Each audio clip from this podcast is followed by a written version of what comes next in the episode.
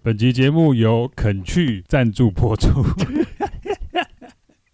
你不知道怎么接？我不知道怎么接、啊，因为你刚开始给人家讲那种什么，但我不会讲那么无聊的开场。那你知道全世界最多人穿的鞋子是什么鞋子吗？什么鞋子？不，不是最多人穿的鞋子，应该说最多人穿的户外健行鞋是什么鞋吗？嗯，户户外健行鞋 Nike 吗？ A C G 应该是新的系列，没那么快出来。哦对，如果说户外的话， Adidas 当然不是啊。那不然全国、全球啦，全球最多人穿的户外健行鞋是 Lowa 的 Renegade。哦，这么 屌哦！对，这次他们赞助我以后，我也才知 道的。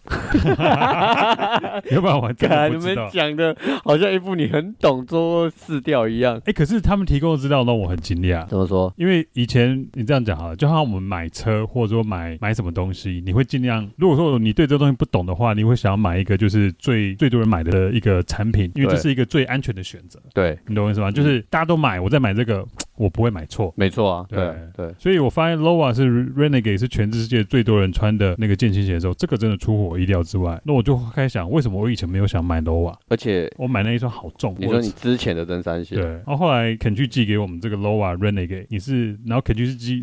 Z 六 SC，对，军靴它是多功能用的军靴，对，我不知道你那一双是怎样，因为我没拿到。可是我拿到 Renegade 的时候，我是觉得，哦，真的好轻哦，哦出乎我意料之外。一个就是中筒的一个登山鞋，对我觉得，因为我本来就有一 Renegade 了嘛，所以我觉得两双比照起来的话，军靴比较相对的比较偏重一点。偏重一点。对，我觉得两双真的还是有差，可是我觉得可能是他们的那个，因为你知道他们有一个独家专利叫什么 Mon Mono Wrap 侧偏框架对，这个框架呢，Z 六 SC 框架是比较高一点的，哦，所以有可能是因为这样，我的 Renegade 也有嘛，有啊，都有，它都都有，对，只是说你就又更高一点。对我的框架高度较高一点，可能是军方认证的关系，所以那个稳定性要更好。对我觉得应可该是这样。我穿我们去鹅玉山穿这一双的时候，我穿 Renegade，我觉得稳定性就不错了呢。对啊，他们家的鞋子本来就是稳定性好，然后包覆性好出名的，而且还当有初支撑性。对，当初我们在聊这个合作方案的时候啊，对，我们记不记得我们还有问他说啊，你们的鞋子不是很容易水解吗？他们其实早就已经技术改良，而且这个诟病早就那个是很早期了。因为买第一双 Renegade 的时候，我做超多的功课，然后我也很怕爬山爬到一半掉地。后来才知道，其实我在门市买的时候，我有问那个门市人员，他们也讲得很仔细。他说他其实是已经是双重射出的鞋底，然后结合那个 Vibrant 黄金大底，再来是它还有一个 TPU 的一个支撑。 而且 PU 材质的东西啊，应该说它 PU 中底的话，它的其实是越穿越好穿，可是又不容易变形。对，然后 Jack，我刚刚不是有提到那一个 TPU 吗？对，你知道为什么我很注重 TPU 固定版这个吗？因为你的腰不好，对，因为我我腰其实开过刀对，所以我在选鞋子的时候，我会选支撑力比较好的鞋子。那他们家的鞋子就是支撑力够好。所以当初才自己去买那一双 Renegade 嘛。，对，然后因为我有受伤嘛，所以其实我没有本钱可以摔倒，所以他们家的那个防滑啊、还有吸震，其实都很讲究鞋底的防滑跟吸震。所以就是像有一些软式鞋，它其实我自穿久了以后，它长时间站立或是长时间行走，对你的脚底还有脊椎，它是有一很大的一个疲劳程度。就好像我们在坐那个汽车的椅子一样啊，你软的椅子坐上去好像很软很舒服，可是坐久腰就容易酸啊。可是你坐比较硬的椅子，其实一开始好像觉得没那么舒服，可是坐久以后你觉得支撑性比较好。对，所大概以那种有些人会觉得说，哎，一刚开始穿到他们家的鞋子，会觉得哇好重哦。这个如果要假设是才刚多说功很能轻，你怎么说它很重？哎，没有，我的意思是说，如果是跟球鞋这种鞋子比的话嘛，哦，对，你要以我是跟登同样都是登山鞋比较的，对，那因为我的鞋子是比较多功能的鞋子，它嗯不一定是要登山用，它其实户外工作，而且因为它的外形又很帅气，所以它哦，你其实说比较重是你的 Z 六 SC，对 Z 二哦十 C 啊，因为两双鞋子其实它用的独家专利都是一样的啊，对，对，所以它都是有相同的效果。那他们家的鞋子呢，在长时间行走，其实这样子对你的脊椎的受力其实是会比较减轻很多的。你那 Renegade 是多久以前买的啊、两年前的吧，我发现你买了 Renegade 以后，你就生小孩 了，这个会不会跟这个有你也关太系？看拖了吧？ 没有啊，啊，你之前我 我不，啊，你现在意思是说，因为你因为那个我腰不好，所以你穿 Renegade 有支 撑，那所以你穿 Renegade 腰有支撑以后，你回去就可以做更多动作，就是我有狗你的公战腰力就对更了强了啊，就是我有狗对公腰。最后对不对是那个你儿子就出来，你儿子要不要考虑叫 Low 啊？我本来要叫他 Logan， 哦，Logan 哦，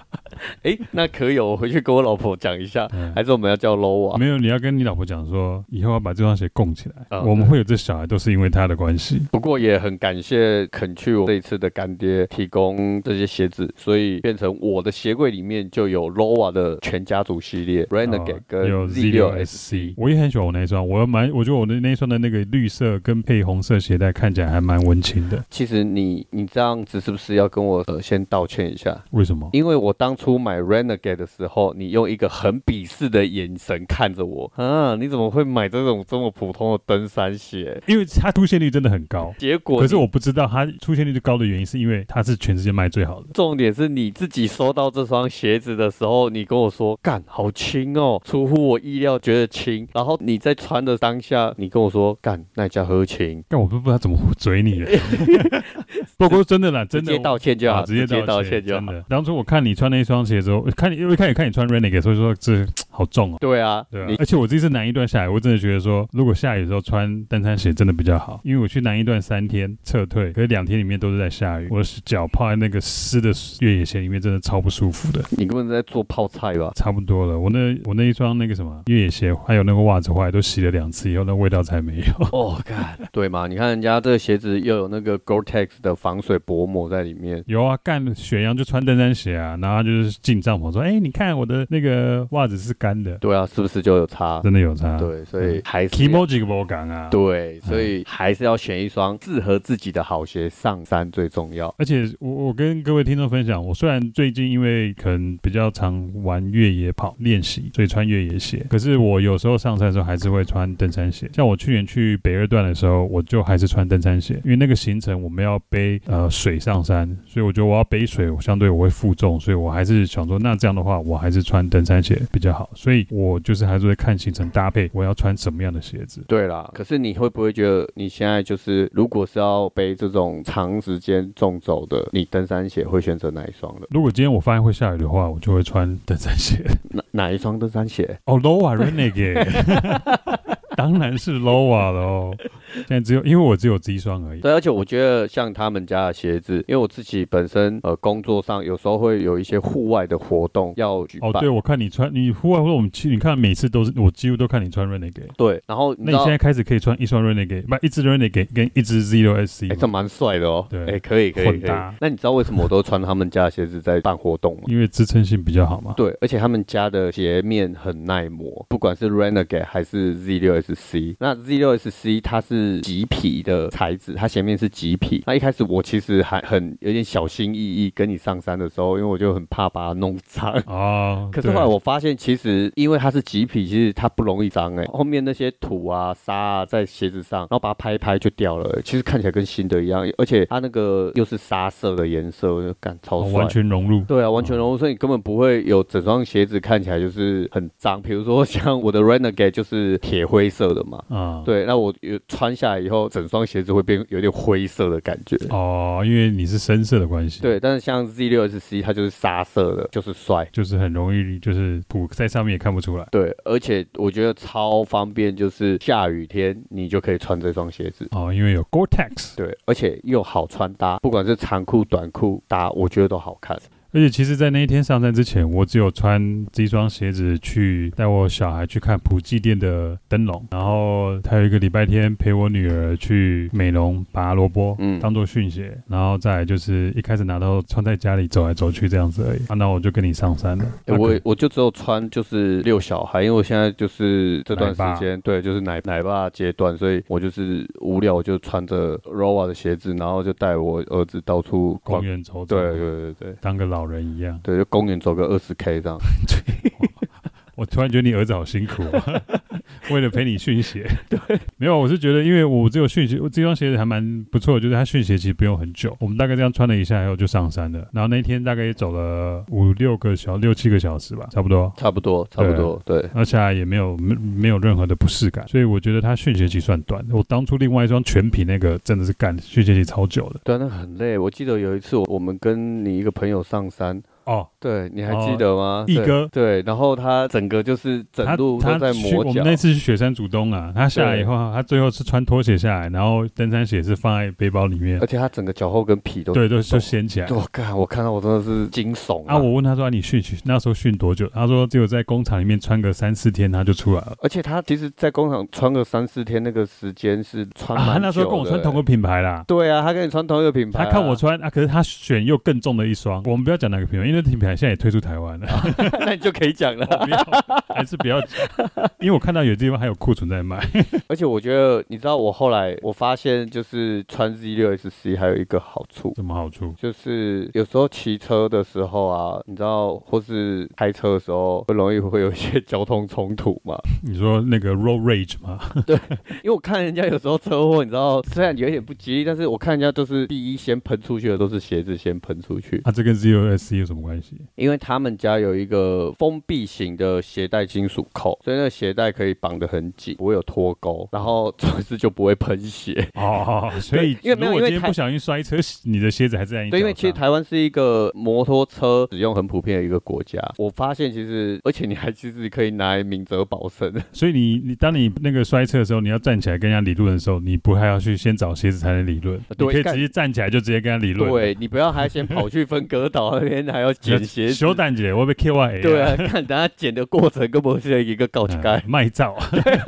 是真的，而且我们不是上鹅玉山的时候吗？然后我穿着 Z 六 SC，然后我就在那边想说测试看看会不会容易脱鞋。哦有啊，你还叫我，你很无聊就把自己挂在树上，用脚踝勾住这哎、样。我最后真的是靠那个鞋子，然后我就撑着，然后我真的在那边晃，完全不会掉下来。我只能讲，就是肯去医生为了试这个鞋带的什么封闭系统，他还真的蛮牺牲的。因为我就想要看看是不是真的有那么厉害。我这个人是很实事求是的，你都讲的那么好，不过我要讲另外一个缺点，他们还有缺点哦。有，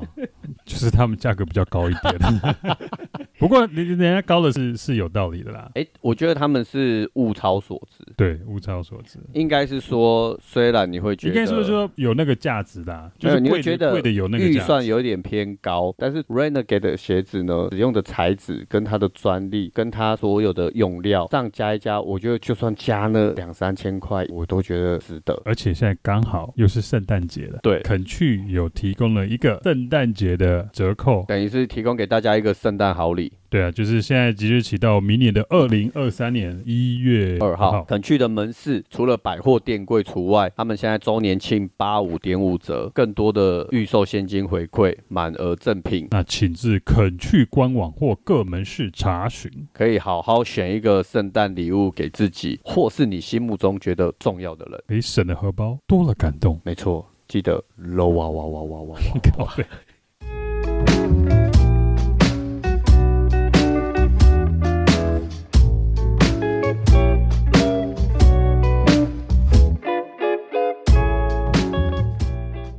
Welcome to Hiking Bilingual, the freest international news podcast in the Chinese speaking world. 欢迎来到华语界登山圈最自由双语国际新闻，我们会用百灵果双语的方式和大家聊聊世界各地有趣登山新闻。 This is Jack. 我是医生，所以这一集是要翻译有关尼泊尔的新闻吗？你等我一下，我去打个岳阳电话。敢卖个卡啦！你都坏了人家差一点要封神的最后一里路了。我哪知道他会一直搬石头砸自己的脚啦？没有，他不是搬石头，他是开砂石车用刀的。所以我们现在是要把原子的那个三十四页的报告拿出来逐页讨论了吗？好啦，我们不要再蹭人家的流量了啦，我们是根本连三流的网红都还不入流，我们是大概五流吧。无流啊， 对这么糟、哦。对，好了，那我们重新开始啊。Welcome to Hiking Therapy. This is Jack. 我是医生，那我们今天就是要当天桥下的说书人。我们今天就是要做读书会，看，好久没开读书会，但是我们今天的读书会不是八千章的三十四页报告，而是要回归到人文情感的一本书。对，因为最近登山界太多冰冷的科技话题了，什么 P 图啦，一什么 X Enrich 档啊，轨迹啦，哦对啊，然后云端 Map Share 啦，什么啊光学啦什，么影学啦，太冷冰冰了。对，我们要回到人，我们要回到有温度的东西。对，回到不是那种欧龙谁的那种从国外绕回来又绕出去的。乌龙闹桌，所以我们今天要讲的是《绵月之山》这本书。那这本书在今年五月的时候有推出相关的纪录片，那时候是由台湾的陈永瑞导演拍摄电影拍叫做《费尔的旅程》。纪录片啊，它是一部长达六十分钟的纪录片，然后也是陈友瑞导演第一次尝试比较长时间的一部纪录片。哦，他之前都拍比较短的，对，他是比较拍短程的纪录片。记得我听也是听他的 podcast 的专访，然后他就说，也许不会再有下一部了。听说他为了这一部倾家荡产，对还把老婆骗去纽西兰，就为了拍这部电影。对，那我其实我们当初会知道《明月之山》这本书，就是因为看到当初呃费尔的旅程在网络上做那个什么募资是吗？好像是募资还是搞、诶哎没有，其实是在更之前啊，因为我跟你说，看我觉得星象群山的读书会有点太硬，我们要不要换一本？然后你好像在找书的那个资料过程中，你就看到了这一本，啊？然后刚好然后毛你你就跟我提了。对呃，明月之山，然后后来我就觉得，诶，它这个里面的故事蛮特别的，对，而且它其实这本书它横跨的议题就是有关于亲情啊、台湾人民文化展现、原住民文化故事，然后还有探讨精神的讨论、探险嗯精神的讨论了。对，然后还有登山教育，那其实后来刚那个毛有约我们去千人洞，我就觉得还感觉好像很刚好，就是要做这个议题。对，然后后来又看到了这个陈永瑞导演的纪录片的募资，我们两个就觉得这应该是一个 sign 了。哦，冥冥之中吗？对，就是冥冥之中。那这本书里面其实它也很多冥冥之中的东西。对这本书，我跟医生我们在看的时候，后来讨论看了两次，然后讨论两次，每次都是鸡皮疙瘩在做 ending 的。对，我看这本书的过程啊，我不是肚子一直在在翻滚，然后就是你是肚子饿吗？不是，那个翻滚的感觉是，你知道，就是有一种感动或者是伤感的时候，你肚子会有一种我不我不会讲的那种，就是一种跳动的感觉，你知道吗？ 不懂，我可只有知道没有吃就麻辣锅以后会那种跳动的感 觉。没有，就像我跟你讲，就像我们有时候要面对一件很紧张的事情的时候，你会想要去吐，我还没有那么紧那张是一过欸。种情绪反射的生理状态。 OK，对，那我看这本书，我常常会有这种情绪反射的生理状态，然后再来就是起鸡皮疙瘩我。啊感觉你很入戏啊了哦，我超入戏，可能是最近刚为人父。啊，有有 feel 有 feel。，对，那因为其实这本书它讲的就是费尔他千里寻子的故事，所以有讲到里面有关于亲情以及这位爸爸就是非常努力不懈的一直追寻他的儿子，然后不愿放弃，就是儿子最后一丝希望，我就觉得哇，这真的是让我很感动，很有 touch 的感觉。那我来讲一下这个《明月之山》这本书的一个时间轴好了。好，呃，这个故事是在一九九八年发生的。呃，费尔就是一九九八年的时候来台湾开始寻子。民国八十七年，哦，对你为什么一定要强调民国？因为我们台湾人都讲民国啊、好好，那二零一零年的时候呢， 呃，我们台湾的知名作家刘克襄，他发明了一本叫《十五颗小行星》这一本书。那因为当初这个事件在一九九八年非常轰动，有很多的报道，所以刘克襄作家就把这一个故事记录在这一本《十五颗小行星》的这一本书里面。那后来江蕙的不知道是江蕙还是江蕙经纪人看到这本书，然后他们就邀请了费尔在二零一零年的九月来参加江蕙的演唱会，而且是机票啊、住宿啊全程的鸡加酒免费就对啊，了。对对，机加酒免费。对，这是二零一年的时候，最后呢，《明月之山》这一本书是在二零一五年的时候发行的，那是由那个费尔，就是这位爸爸跟刘何英杰何英姐，共同发行。那何英杰是谁呢？何英杰当初是丹大杂技的创作者之一。那丹大杂技是一九九一年出版的，由台大登山社集体创作。那那时候这本书开启了登山圈对丹大地区的探勘热潮。不过呢，这本书我有买，到现在还没有翻过。而且我听说这本书，他们是因为是一群台大登山社的人合著的嘛，对合著的里面作者，其中一位也是这一次差点要封神的一个人，结果好像练功练过头，走火入魔了。你说蔡大宝、蔡大师吗？ 他的光学 P 图说，对，某位熊熊版的版主， 对他写东西百分之九十九的人看不懂。 那那不是那不是我们那是那是我们的问题，我们的那个 sense 不到那边。对，因为我们不是台大的，对，我们不是台大的，对对。然后，所以在二零一五年这本书发行，然后后来在二零二二年的五月的时候，陈永瑞导演发行了《费尔的旅程》的纪录片。那那个刘克襄老师呢，他就是呃很应该很久前一阵子的新闻有报道，就是那没有很久，二零二零年，我知道在讲什么新闻，哦二零二零有啊，现在二零二二两两年前的啊，梁去没有很久啦。 就是他去爬那个玉玉山嘛，爬玉山然后庄对，然后他说爬玉山庄的伙食真是味如绝辣，啊对这件事情，在网络上，我就有两派的，那时候就很两派啦。，对对对人，家说干，你就人家背上去就很辛苦了，你就要怀着感恩的心。我只是提醒一下听众，就是这位作家，就是当时在这个新闻有稍微沸沸扬扬吵了一下。哎，可是听说啦，听说就是刘老师批评完以后，好像伙食有变好。对，因为后续去爬的人真的有稍微在 update 那边的伙食给大家看。哎呦，好像有哈、哦，对那时候后来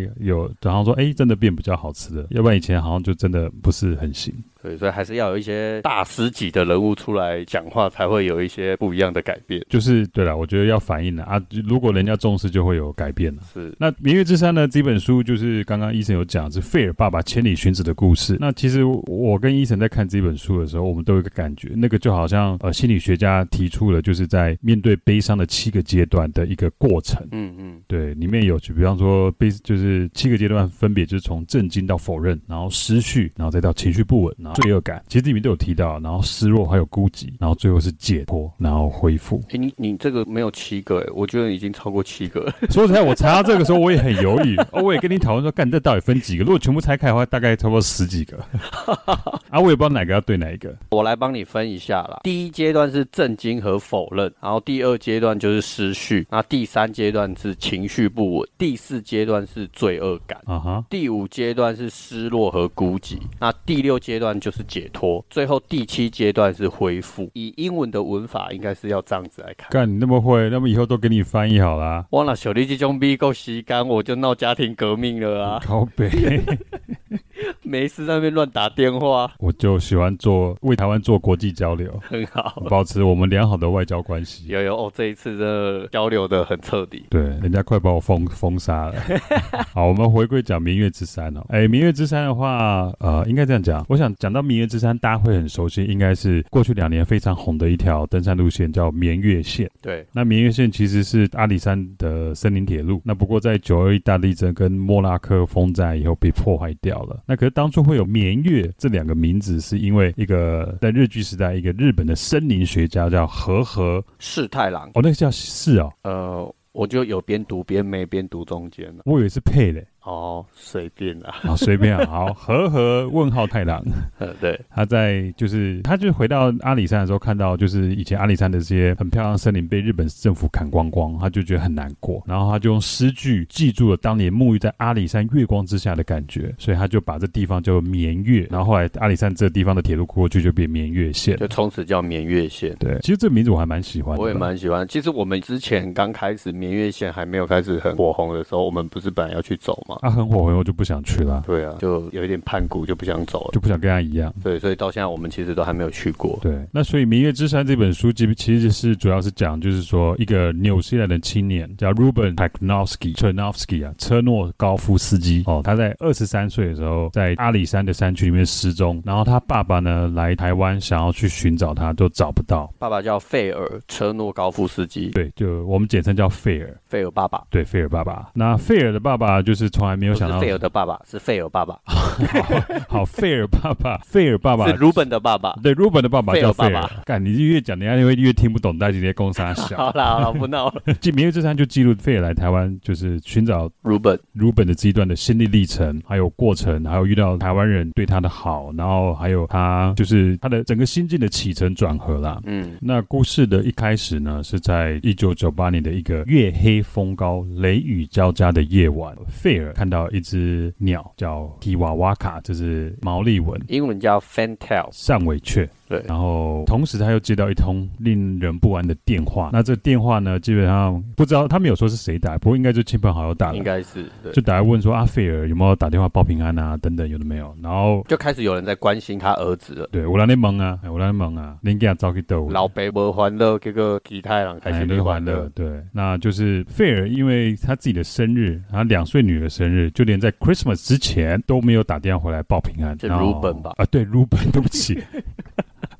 鲁本都没打电话回来报平安，那所以费尔就很紧张，然后就把他那个费尔房间里面就是说有关台湾的资料整理好以后，就开去当地的警局报案。不过通常这个就纽西兰遇到的跟我们台湾人可能会遇到的状况一样，就是警察你报案，可警察不一定很正式的。结案。对，然后也没有很就是好了好了，我会就是有点去敷衍他的感觉应。该是说，就是费尔爸爸在报案、在受理的过程呢，其实是一直遭到很敷衍的一个方式。对，然后当地警局求门无助，他又跑去找那个 Interpol，就是国际刑警组织，可是对方也是官腔官调的。对，而而且且最糟的是，他们居然把，因为他就是费尔爸爸有做了一些笔记嘛，然后他就给警察，然后结果那些当地 local police 呢，就把这些资料给没有了。没有，是 Interpol，Interpol 把这资料呃，Interpol 把对这个资料给了泰国，泰国因为他以为他一讲台湾台湾，人家是听成 Thailand。 ，Thailand Thailand，对对对对，啊，我觉得这个有可能，因为那时候台湾其实在国际上的知名度没有很高啊，所以那时候他就是不仅是在纽西兰警方啦、还是国际刑警组织都遇到，就是没有很正式去回应他的他的请求，结果他就想到，也是朋友，哎，好像是他女儿建议他，要不然你就直接去台湾一趟嘛。呃，他女儿的同事哦，女儿的同事，对他女儿的啊同事呢，是一位很热血的青年，然后他同时又会讲中文，他们就叫他 Kiwi。哦对，那他女儿的同事就跟他说：“那你们何不直接去台湾找看看他呢那就这样一句话，飞了就飞来台湾了？”。对，他就觉得哎、诶这个 idea 很好，那我干脆直接来台湾寻子。结果来台湾去了纽西兰办事处，在台办事处又被敷衍的对待，对，因为在台办事处其实又是跟纽西兰那边的政府先跟他们联络，所以后来就是可能这个来回之间，他们就觉得啊，你这样子很麻烦。对，对就费尔的爸爸不是费尔吧，费尔爸爸，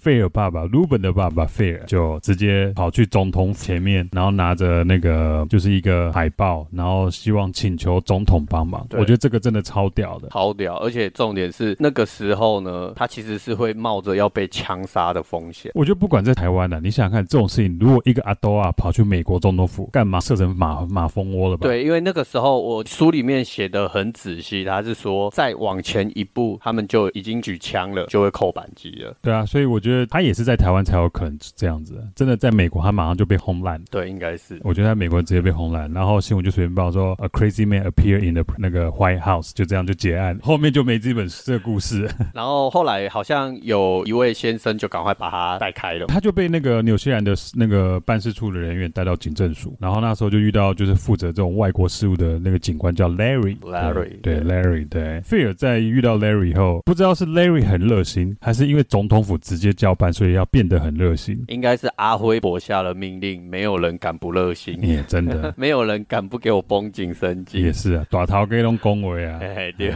那不过菲尔是感到就是 Larry 这个我们台湾警官是非常的热心，要帮真的要帮他找 Ruben。呃在这个搜寻的过程，我非常喜欢 Larry 这个角色， Larry 这角色感觉是很很平稳。很胖，然后呢，可是他很能感受到贝尔现在的心境是什么状况。而且会随时拉他一把把他拉回来。对对，然后呢，他又可以很理智的去分配统筹，以及去指派周遭所有的事情，对，蛮喜欢他的。哦，你蛮喜欢 Larry。对我蛮喜欢 Larry。那基本上，费尔就是在这个开始以后，就是台湾就是因为警政署直接开始介入，然后有开始就沙盘推演怎么去找人，然后怎么去就开始有去放新闻出去，然后开始有热心的民众提供线索，他们可能在哪里有看到 Ruben。那不过这过程其实就是前前后后，像我们刚刚讲的那个就是悲伤的七个阶段，其实我们讲的这个过程听起来是很短，可是里面其实费尔分享很多他崩溃的过程。对，然后他其实在这个过程，他是一直很 struggle 的，对他是一直在又要给自己希望，又要给自己建立信心，可是呢，同时他又看到，只要在这个过程遇到一些事情，他又觉得会不会就是又是跟我讲一个类似像预兆这样。然后他又害怕被人家敷衍，然后又害怕搜救队在找错地方，那可是又不能跟人家起冲突。其实他有跟人家起冲突，对他其实是有的，对对，但是我觉得当时的那些呃警政署的人员其实都还蛮耐得住性子，Larry 也是其中一个在协调的角色。对，然后后来他们就是开始正式搜索行动就开始了嘛，而且他们甚至还派出了那个搜救的狼犬，这两只狼犬，一只叫神龙，另外一只叫 Coco。对。那他们也是一路走一下，然后就让他闻一下那个 Ruben 的衣服，让他们去找的味道。可是，在这个状况之下，他们都还是没有任何的线索，对没有找到人。结果这时候这本书的第一个 sign 就出现了。没错，我们刚刚讲，其实 Ruben 不是 Ruben，费尔在找 Ruben 的过程出现很多 sign，干这两个名字我一直被快搞 混。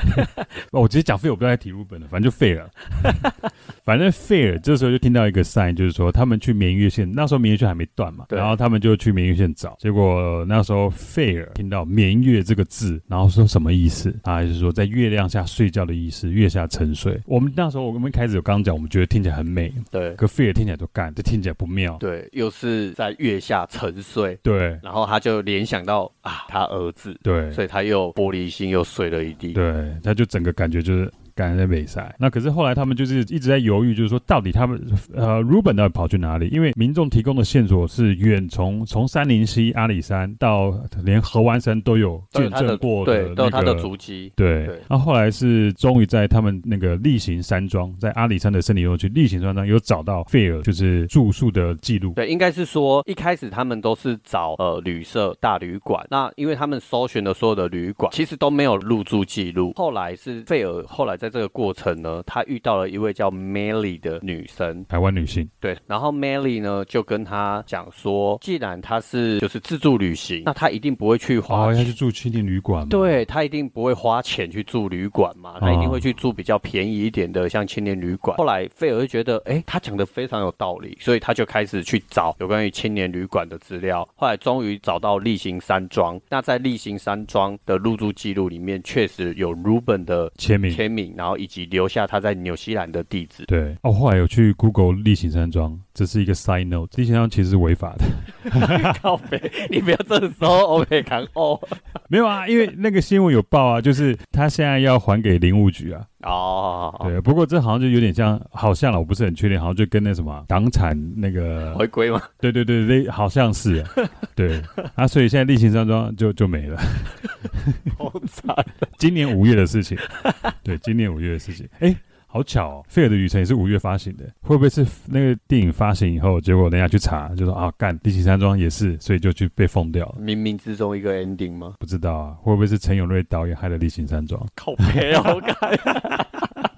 啊？Anyway，反正就是因为《例行山庄》是最后最近的日那个入住日期，所以他们最后全力锁定就是在那个阿里山这个区域找，然后最后锁定是在可能是三林溪、还有塔山、峰山这几个区域。啊，没有，他们一开始锁定的是在石猴区域，哦，对，一开始在时候，然后后来就一直 narrow down 嘛，一直缩小缩小范围。前前后后他们搜索了以后，一直都搜寻不到，所以后来才又换区域。 OK，可是是费尔自己想要换区域想的。湾区然后他也砸了钱。其实他来台湾这段过程，非常多的人给他很多的爱心。其实对，其实我们刚刚讲都是搜救的过程，还有他的过那个我们讲的他找人的记录。可是里面他书里面很大一段是提到他跟台湾人之间的互动。是他有画一幅画，他就写 J I A，然后 H O，然后我后来才知道那个他们是，他就听到很那个，可能用他的他的方式显示中文，就很多人跟他讲加油加油。哦，对对对对哎对，然后其实他像我，他有分享，他从嘉义坐那个什么计程车到峰山，对人家计程车知道他是费尔要找儿子，也不给他算钱。对，哎，这样车程加起来差不多一千多块，他说那时候一千多块，如果现在折合起来，我觉得大概要两两千千。多，对啊，因为那时候一千多块其实蛮多的。对，然后我很感动，我觉得我最喜欢的一个是有一个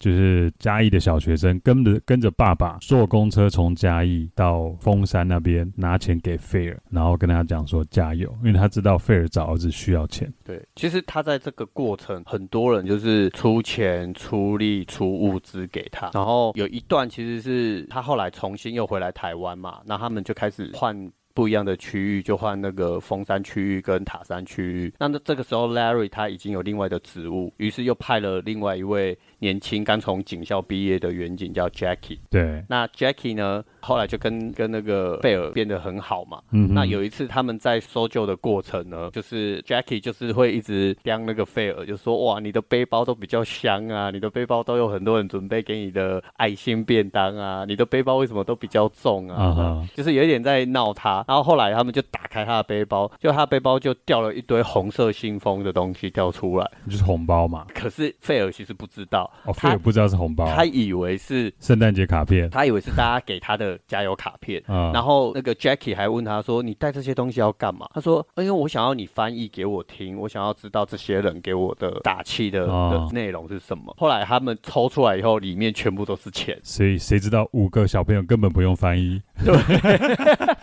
自动翻，自动让你 看。对，所以他们在一个松林底下呢，把那些钱全部都铺着，然后全部都是红包，他才知道说，哇，大家对他真的是非常的有爱，支持，对，他也感到非常温暖。因因为费尔自己来台湾就已经把他就是真的是倾家荡产为了找儿子，他都把自己的房子拿去抵押了。对啊，哎，可是你有没有想过啊？那么多红包，那时候都那么流行给红包啊，那么多红包会不会开到有一包红包里面有一张生辰八字，然后头发跟指甲？干好烂啊！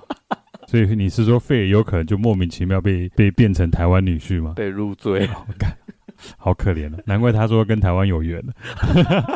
看我们不要让人家寻子这寻的非常的辛苦。不过，不过想要出力的部分哦，其实故事里面那个书里面有提到一段，就是说很多出力的人是自发性的，这种搜救员可能从别的地方来帮费尔。那其实那时候的那个警官就有说，他说费尔跟台湾其他也是爬山不见的父母不一样。对，因为他说台湾爬山，可能台湾的父母小孩子爬山不见了，他都会在指挥办公室里面讲说，啊那边喝茶、吹冷气，说啊你怎么不去救我儿子啊？你怎么还在这里啊？啊你怎么不去找那边啊？就是就是只会指示人家该怎么做啊。可是费尔他是全程参与，对，人家走哪他就走哪，人家睡哪他就睡哪，然后就算受伤啊、跌倒啊，他他还是全程参与。对，而且我记得印象很深刻，有一段就是一开始他要跟那些原民，然后还有三清一起进入的时候，Larry 就拉住费尔，跟他说：“你穿这个鞋子，你不能进去。”可是费尔一直说：“我就住在山上啊，OK 的，我的体力没有问题。”可是呢，Larry 一直很坚决的跟他说：“你。”绝对不能穿这个鞋子进去，你不能成为他们的累赘。啊、对，后来费尔仔细的想了一下，他也觉得这个时候他绝对不能成为任何人的累赘。于是第一次的搜索，他其实是没有进去的。可是第二次的时候呢，他就去买了一双登山鞋。而且真的是受伤都不敢讲，只有后来写书的时候才写出来。啊，其实这这里面有像我啊们刚登刚山鞋会不会是 low 啊？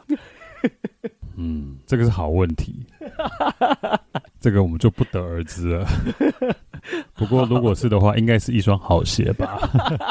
不过就是他们，他他在这个过程啊，他干我刚刚讲什么被你打断，我忘了。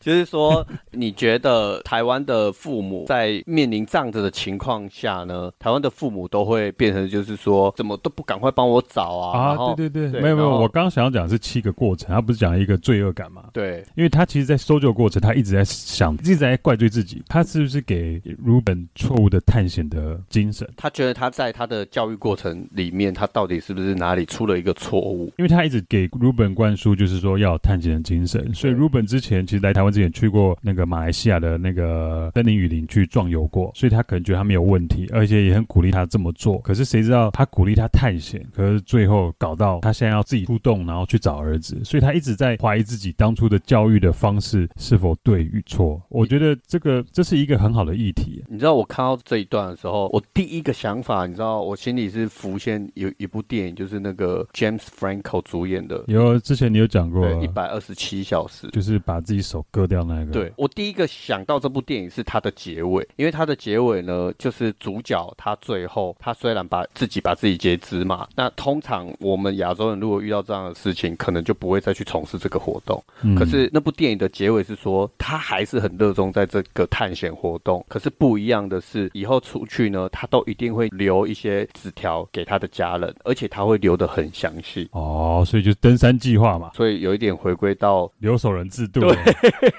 所以我觉得，对我觉得应该这样讲好了，应该是说，我们去，我们还是呃不要因为这种事情而失去探险的精神。我们要因为想要去探险，然后要做更万全的准备，类似留守人计划或者说登山计划书。那这是为了我们自己，呃，也是为了爱我们的人。没错，这个非常的重要。对，所以呢，我觉得，我想，我相信费尔在经过这个过程，他还是不会去劝他的小孩，因为鲁本是其中的四个小孩的其中一个嘛，大儿子，大儿子嘛。对，他是大儿子，嗯他不会因为这样还是就是劝他小孩不要去探险。那我觉得他应该是了解到说，我们还是要探险，我们还是要让精神存在。可是就是我们要更好的准备对我们在探险之余，还是要给自己有一些安全的，back up，对 backup，对这个很重要。像 In Reach。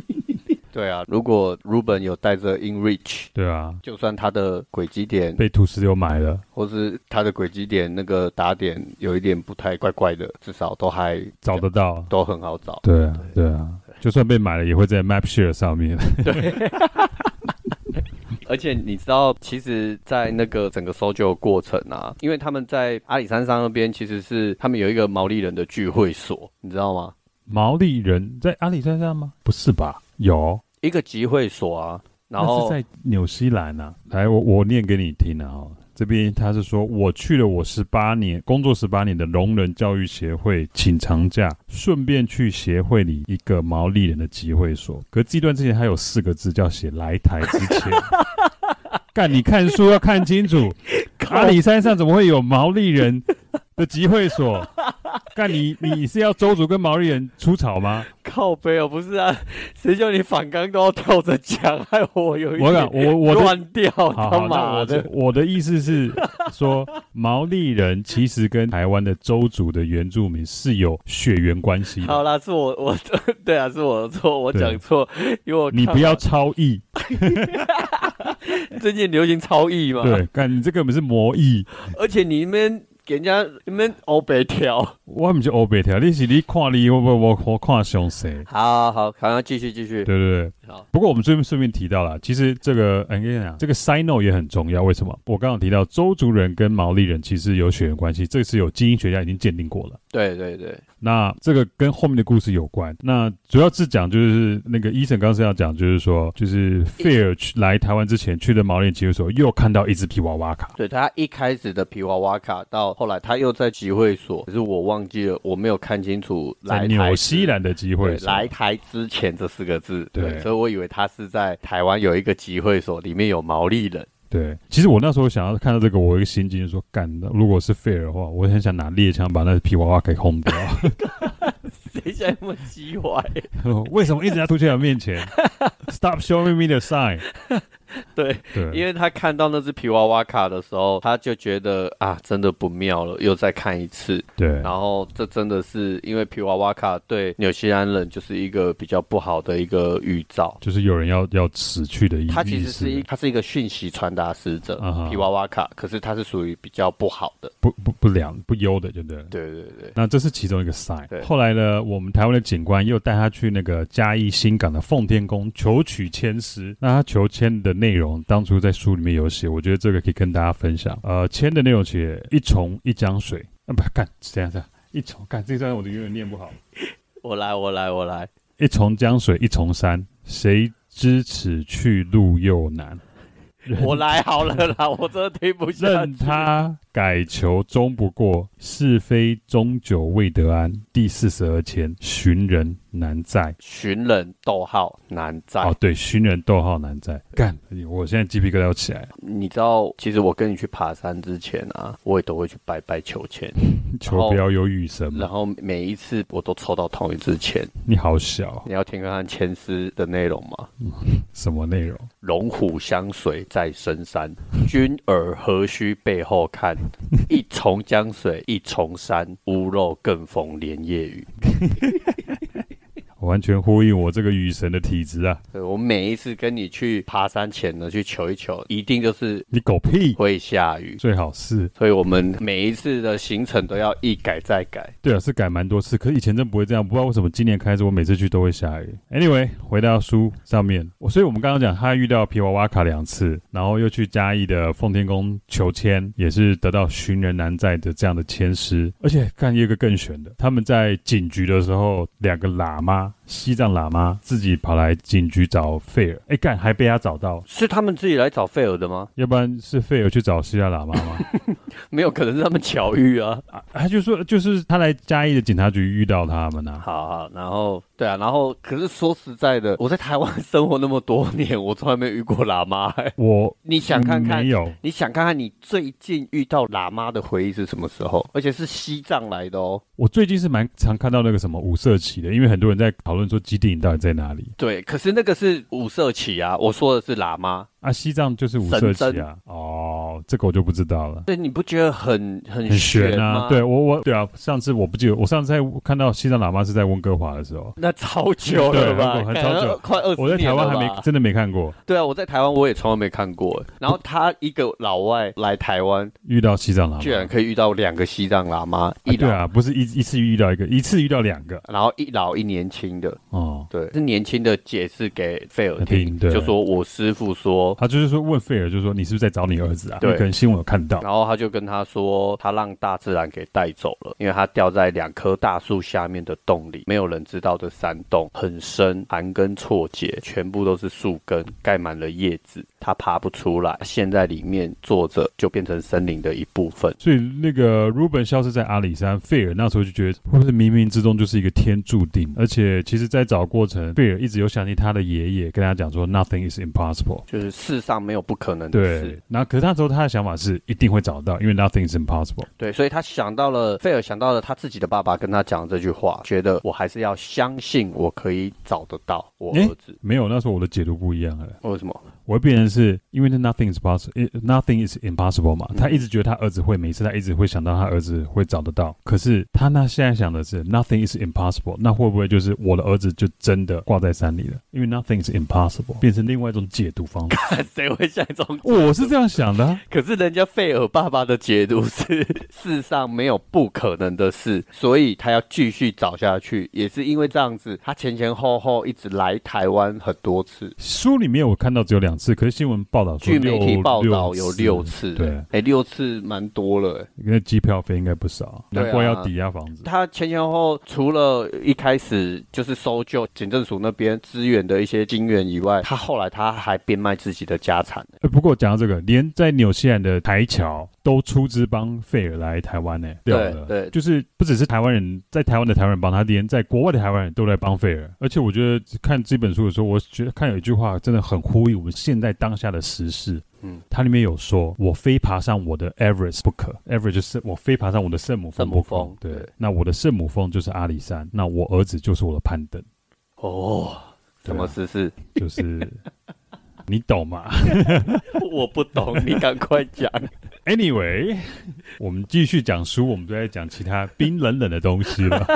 不过这句话刚刚真的是菲尔在里面书里面写的了，好，我觉得真的真的是很很很巧。那后来我们之前讲到，你很喜欢那个 Larry 警官，嗯他要带菲尔去奋起我的天主教堂，认识一位神父叫 Sergio Edwards。那 Sergio Edwards 这位神父又介绍了州主的长老 Mo 给菲尔认识。这个是一个很关键关键的转折。对，他介绍了一个很特别的人物给费尔，对，因为我觉得莫在这个费尔寻找儿子的过程之中，有扮演着有点像 mentor 的那种角色，对去引导他就是该怎么去转念。我因为我想他找那么多次，其实以台湾人知道，就是以台湾的山区，他基本上大概是挂了。，对啊，以台湾人习惯，以你台湾去吹对波啊，对，啊，以搜救的整个时间点，黄金时时对间，对对对啊，其实他们这次砸的资源是非常多哎、对啊哎呀，因为阿辉伯下令了啊，所以你要从警政署、搜救单位，然后甚至连原空住民也都对啊，然后当甚地至原住连民空无偿的军加入，都派直升机搜救了，对对，搜搜索了，那我我我可以顺便提一下，那个这位州主长老茂，他的汉名叫武山胜，其实也算是一个大有来头的一个长老对对对对，他之前还拜访过教宗，超酷的，对，然后他也英文很流利，所以他可以很顺利的跟费尔做沟通。那武山胜这个人呢，他其实是当初将呃州主的那个什么啊一舞些蹈文化，对文化然后舞重新蹈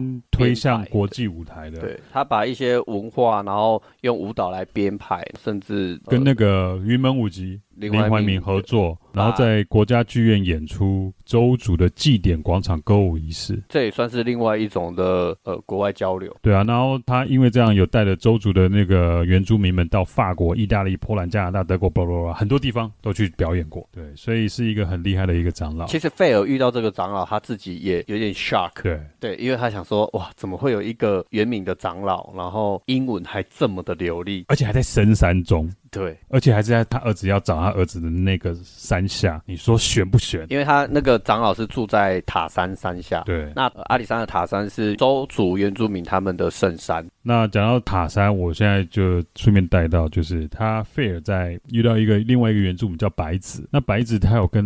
应该讲费尔有跟白子分享，就是那个 Ruben 的一些小时候的画，结果这个白子与这个原住民看到 Ruben 的这一一小时候画的画，完全是就是很震惊的跟费尔讲说，你儿子小时候画的这个画的方式，就是我教我们小朋友如何画爬山的方式。呃，画塔山的方式。对，那这画方是怎样？就是很简单，就一座山，然后他就是那是鲁本自己画，就一座山，就一个三角形，然后他就画一个小朋友在 在这个三角形里面，然后头上插一只羽毛。那可是山的旁边呢是两棵大树。那我想讲到这边，不知道大家有没有回想到，我们刚刚有讲两个那喇嘛，，喇嘛老喇嘛他讲的话，对他刚刚喇嘛是医生有讲嘛，让大自然带走了，他掉在两棵大树下的洞里，没人知道的山洞很深。然后树盘根错节，对，那塔山呢是大塔山是就是周族原住民他们所以祖灵在的地方嘛。对他们有分大塔山跟小塔山。对那大塔山是善灵之地，对小塔山是恶灵之地。对突然想到，就是难怪前阵子有些人要约爬山，有些人不想要爬台湾的山，可能是怕爬着爬着不小心爬到小塔 山。被收走吧。好，不要乱讲，我要讲这么神圣的东西，我只是干，我想说，为什么有人排斥台湾的山呢？我要讲这神圣的东西，不要给我乱插。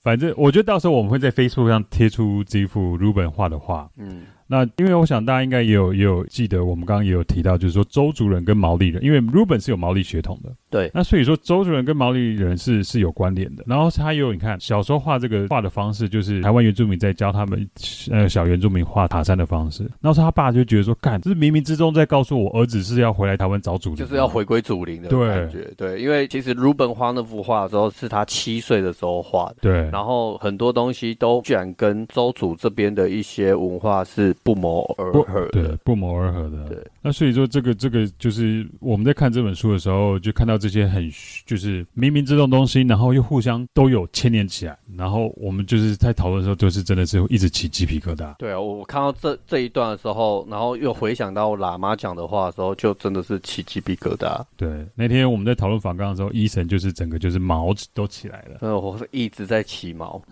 嗯那最后呢，他其实他们后来找到找找到一个地方叫千人洞，就是我们之前有去走的亲自走访一次的一个地方，那是在嘉义凤山区的千人洞。他们在千人洞往石梦谷的路上找到一具白骨，然后这具白骨呢也有背一个背包，背包上面居然有一个纽西兰的国旗。对，最巧的是这个纽西兰国对旗，所以在这个当下，其实大家都想说干，这应该入本的吧？戏唱完了吧？哎呀哎，没有没有，不是戏唱完，就是就是找到了，应该旅就程是旅找程到已经差尸不骨多了，哎对对对。然后菲尔的爸爸其实，在听到找到这副枯骨，然后又背包上又有纽西兰国旗的时候，他其实心里是已经有一种已经放下一颗石头，就是想说，哦，我终于知道我的儿子是，有一个 closure 了，对对对，是嗯就算没有火，可是是在知道嗯哪里终结他的生命这样子。结果谁知道这个骨头去化验以后，法根本医说，从年龄、身高、他的就死去的时间呢、啊对对起来都是跟鲁本对不上。，对，所以最后还是不是如就不是如本。就是后来确认不是鲁本的骨骸，对所以后来他就又更心疼啊，因为他觉得就是又要受一次这样子的折磨，不知道要折磨到什么时候。对而且 Jack，你知道最酷的是，费尔在来台湾这段时间，其实他这中间一直都很折磨，因为他只要看到什么东西，他就会想到是啊，我儿子是不是也是在这样的情境下？然后他他在来的路上，因为他都会坐车嘛，然后在坐车，其实那时候都会有广播啊，然后他就一直听到一首歌，这首歌就是让他，他虽然听不懂中文，可是他觉得这首歌超好听，有抚慰到他的心灵，就是江蕙的那一首《半嘴》半清醒，哦，亲戚，对，我差半点醉讲半半，清醒。我差点讲的半嘴半青菜。对，就是江惠二姐的半醉半清醒。那其实后来他们来那个就是二零一零年，后来费尔来台湾听那个江蕙演唱会的时候，江蕙有特地为他唱了这首歌。对，因为她在这个过程，她一直在重复听到这首歌，包括她在后来再度来台的时候呢，她换峰山区跟塔山区收搜索，在坐计程车的过程呢，他又听到，然后重点是他就问计程车司机嗯这是位谁然后那位计程车是非常热心，他就跟他讲他是谁。以外呢，他经过唱片行，他叫人去唱片行买了一张这张 CD，就直接送给送贝给 尔。他，而且还把这程车费减半。他真的超热心的，我只能说，应该说台湾人真的超热心的啊，对。到现在台湾人还是都很热心。对啊，台湾就你看嘛，当初那个日本的三一大地震，台湾也是全球捐最捐款最多的国家给日本。对，台湾人真的是在帮助人家这一块，真的是都很愿意慷慨解囊，对啊，包括到现在，你看还是都很愿意慷慨解囊。像捐款爬山嘛，那像这种，你知道有些人就是把这种慷慨解囊给扭曲掉哎，没有没有，我们讲是捐给三条鱼。哦。 嗯，对好对对。不过我们就是因为有看到这故事，然后当初毛友跟我们提千人洞，所以我们有去千人洞走访一趟。其实那地方真的不好走，超爆肝难走，上去还好，我觉得是回来回还来好比较难很走滑，对对难走是因为它那边很滑，落差很大。对所以在走的时候，我记得你跟凤梨两个人在后面一直干声连连。对，一直在那边改改叫。对，对，那不过千人洞的真那地方真的很大，真的应该可以放下一千个人，应该没有问题哦。千人洞这个洞，它本身是还有它自己的一个故事在。但我知道，我当初我要去千人洞的时候，我问我南收的同学，还有一个前辈要去，我马上就会秒拒绝了。他直接在一个 line 上面给我说不要，那地方超阴的。有很多人都会这样讲，对我一直跟他讲，他就是不要，他说那边这样真的很阴，所以因为他讲说很阴，我更想要去。对。可是其实千人洞真的是超级壮观的，我觉得它那边的景真的是，我觉得那一次是不虚此行哎，我们有照相，可是我觉得那个照相没办法去，照片真的是没办法呈现它那个整体的那个震状态。撼感。对它那个壮观真的蛮漂亮的。那千人洞它又被称为仙人洞，那不是仙人跳是仙人洞 哦，好对，是仙人洞。 那会被叫千人洞，主要是因为好像在日治时期那时候，日军为了躲避美军的轰炸，所以他们军队就驻扎在这个山洞。据说当时真的是可以容下一千个士兵。那日本人到那边的时候，他们其实一开始探勘的时候，因为千人洞的最尾端有一个那个什么瀑布嘛，对，有一个小瀑布，那日一本个活水啊。对活水溪流活水的 ending，然后变一个瀑布，那地方日本人还把它叫做取名叫七恋之龙。应该是当时的一个日本军官，然后他可能被派来驻扎在台湾，然后因为很怀念妻子，所以他就把这个小瀑布命名为七恋之龙。在大正年间的时候呢，这个七恋之龙还被拿来制作成邮票还有原图卡。所以日本人真的很爱取名字，一对下日明本人月，很爱来我们这边这边取名一字，下明月，一下七恋之龙，可是人家他们取的名字都很唯美。对，还蛮好听的。那不过千人洞还有另外一名是叫十八桶寮，刚才听起来就是有点台湾 的。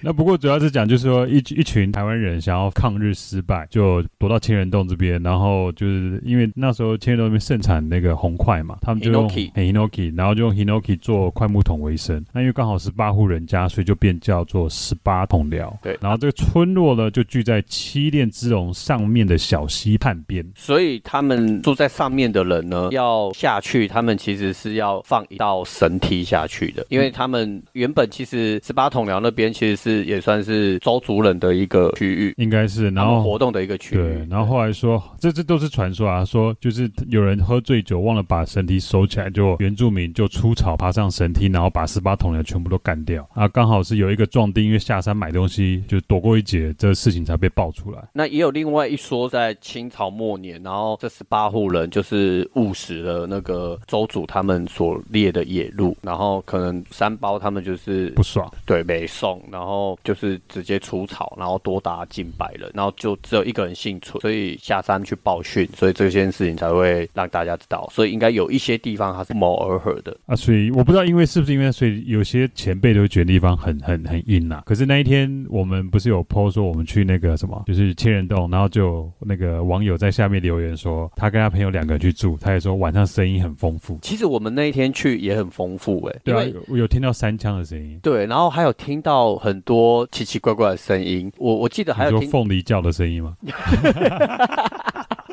没有，因为那一天我们的联络官凤梨跟我们一起上山，没有，那一天我跟他同时都有听到一些一直扣扣扣扣扣扣扣扣扣的声音，干真在讲啊，真呃的。真的为什么我没听到那是？敲木头声音。后来凤梨就说，这应该是啄木鸟在啄东西的声音。哦，，对，然后我就想，哦，那你知道当下听的时候，我还问凤梨说，会不会是日本和尚在敲木鱼的声音？我还问他说：“你有听到吗？”他就转头跟我看我说：“有哎、我刚刚真的也有听到。”我说：“刚刚我从刚刚就一听到有一个扣扣扣扣扣扣，哎、我我我，好，我没听到，我不想知 道。干的吗？你真的是我没种你真的很出神经哎、 Anyway，反正就是，其实费尔到最后就没有找到 Ruben 的呃尸体。说真的，就是完全没有找到。那不管是有任何的线索，到最后都是无无疾而终啦，真的是这样讲。那其实对一个父亲来讲，其实是一个很应该算是很沉重。非常啊，真是非常沉重。虽然我们现在是有一点在嘻嘻哈哈的这样在对讲，可是其实我们两个在看这本书的过程里面，其实是还是带着一种很沉痛的感觉。对尤其尤其现在我们两个都为人父，所以在看他在寻子的这个过程，尤其他在听二姐那一首《半醉半清醒》那个状态，我我相信他真的是整个人是半醉半清醒，因为太折磨了。你一下子又要告诉自己，就是我要坚定坚强对我要坚强。可是我只要遇到什么事情，听到什么消息，我就又会有一点快要崩溃的。应该就是在你在人前要坚强，可是你在在一个一自己一个人的时候，你又要去接受那一份的无助感。对无力那是很感大的一个无助感。对，这个是其实就是茂，就是周主长老武山胜武先生扮演一个很重要的角色。他在费尔离开台湾之前，有跟他讲过，就是说，请你记得，不管明天发生什么事情，好好处理，心里存着希望，而且要真实的活着。那因为很快，所有碎掉的梦都会过去。但我现在读自己都有鸡皮疙瘩要起。我也是，感。对，那这个故事其实到最后，我觉得有一个很，就是我其实有很多很神奇的地方。为什么？我们刚刚除了讲的几个秘密这种东西以外，还有一个东西就是，呃，费尔回到他的纽西兰的家乡以后，他跟他最小的儿子有一天在整理他们家的后院。那在整理后院的时候呢，他们挖出一颗石头，有味道的石头。很特别的一颗石头。对，这时候那个费尔就想到说，这个石头是在 Ruben 小时候跟他一起在海边捡到的石头。 Ruben 十二岁的时候，他跟他在一个沙滩，然后散步的过程捡到了一这颗石头。对，那 Ruben 那时候觉得哇，这颗石头好特别，他就想说他想要去。做功课对研究一下。对，对，但是 Ruben 呃，费尔就跟他说，伊娜娜卖惨啦。对，他就觉得没有这个必要，对不用那边花心思浪费时间。然后于是他们捡回来以后呢，这石头就埋在后院。对他们就把它埋在后院。那 Ruben 跟费尔他们有一个习惯，就是他们去山上啊，各个不一样的山岭，他们都会去捡一颗石头回来当纪念。那他们父子也很喜欢去讨论，哎，这颗石头上面的一些纹理啊，一些色泽啊。对，就这一次在回到纽西兰以后，他跟小儿子就不经意的把这个有味道的石头挖出来。他就又想到了，因为他前前后后这样辗转，后来都没有搜寻到 Ruben 嘛，对所以他回来以后，他就突然想到，哎，我小时候跟 Ruben 的还有一个回忆，不是他小时候，是他跟 Ruben 小时候。 他跟 Ruben 小时候回忆，然后这个小儿子呢，就拿真的拿去做鉴定，谁知道一鉴定不得了，是一颗龙涎香，就是抹香鲸的结石嘛对，胆结石嘛，还胃结石、胃结石肠结石之类的，之类的，对，然后就是大家拿来做香料啊是，非常值钱的一个香水原料。对，结果他们就把这一颗龙涎香拿去卖掉了，而且费尔最后用这一颗卖掉龙涎香的钱去还了当初抵押房子的贷款。而且是刚刚好那个金额。我不知道刚好的是不是刚好的金额，可是够他们可以 party 一下，然后把这贷款全部还清。 还要爬，他有写说他 party 了一下、啊，真的吗对啊，对啊，不是 party 就是纵容自己了一下 啦，就吃好吃的东西啊，然后住一个好的旅馆，然后可是就是重点是就是他说他当把这钱拿去银行还给那银行的那个贷款经理之后，银行贷款经理还对他点了头比个赞。哇，看我我就觉得这感就是起鸡皮疙对瘩、，欸，你会感觉这好像就是一个绕一个完整的一个圈回来，你一个懂我意思 full 吗？ circle 这样子。就一个 full circle，你看从小时候七岁画那个图，到就十二岁捡到这个龙涎香，对，七岁就开始有在预告他爸爸咯，对，然后十二岁已经先铺路了哦。不，预告是我们自己脑补对啦啊， 可是我的感意觉思就很像，对，啊，就是我先预告你了，我们然后超意，我们超意，对，然后我现在铺路了哦。对。对，我要回归的时候，我不让你做任何的担心。对，然后就算你花了这么多钱，我最后钱你没能把你传喝啊。然后你看两次都是比娃娃卡来对，他身上，那所以到最后，费尔没有因为说就是要找寻找 Ruben Ruben 而倾家荡产，然后变得穷破潦倒，并没有 Ruben 都把他找好。所以我觉得这对故事就里面很很多很神奇的地方，就是很多会觉得冥不可冥思议，之中，对它。好像都注定在了什么样的一个环节。对，然后所以所以 Ruben 后来其实有多次回来台湾，然后新闻也有在采访，不，费尔自己就有说是 Ruben 在带着他来台湾，对因为他真的感觉到说我的儿子是回到了呃塔山祖灵的地方，他只是想要寻他的根而已。那我是跟随着他来寻到这个根，然后跟台湾的这些原住民有建立了非常好的关系。我觉得贝尔跟 Ruben 他们父子就是有一个很深的羁绊。你知道我读完这本书，我就觉得他们这个羁绊是好像是 Ruben 他也让他爸爸去看了他这段旅，他带着他爸爸一起来，嗯对，然后让他爸爸看他曾经看过的地方的人事物嗯这些东西。对，我觉得我相信，我相信 Ruben 在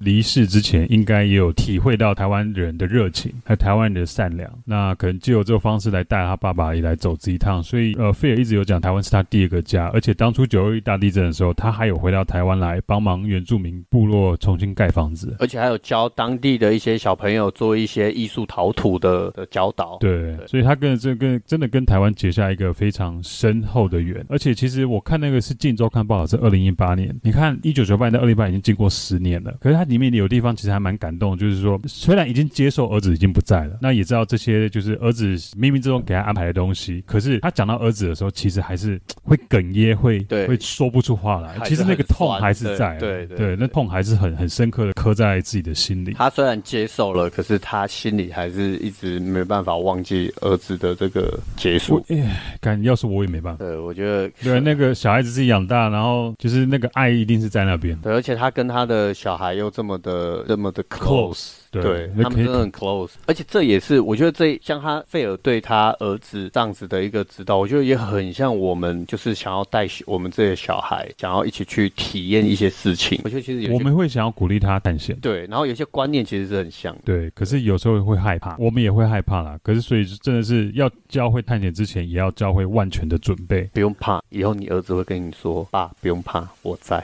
干，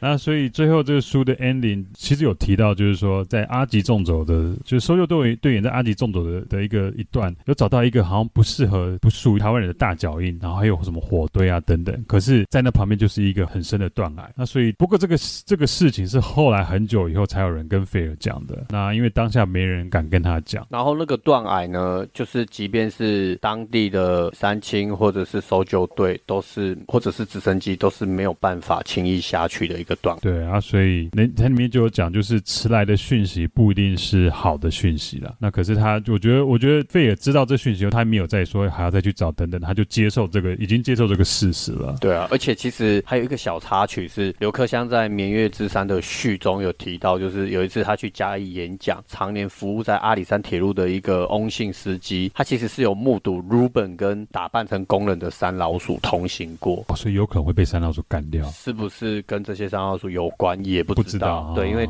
山老鼠其实蛮狠的。对啊。对，啊，所以我觉得这个真的像我们刚刚一开始提到七阶段，最后 Ruben 不是 Ruben 啊，就费尔就是真的是解脱跟恢复了。对，所以我觉得武三胜长老他真的是很重要的一个关键的人物，因为他其实最后就是让贝尔觉得说，呃，你的儿子真的是回归到塔山祖灵的怀抱，回到然后静祖灵的怀抱，这样对，然后静静的是俯瞰同属于他们南岛语族的一个先祖这样。所以这就是《绵月之山》这本书的一个我们做的一个简短的分享。那这本书其实已经绝版了，我们当初买的时候也是买二手的。那如果你真的觉得这本书很棒的话，我真的建议可以买来看。其实你只要用心花个大概三四天时间就可以看完的一本书，可是里面有很多的情感在里面，我真的很建议可以看。也可以去看一下陈导演的好，，费尔的旅程，，对我觉得他的纪录片一定也写得很仔细，纪录片怎么是用写的？呃，拍得很仔细。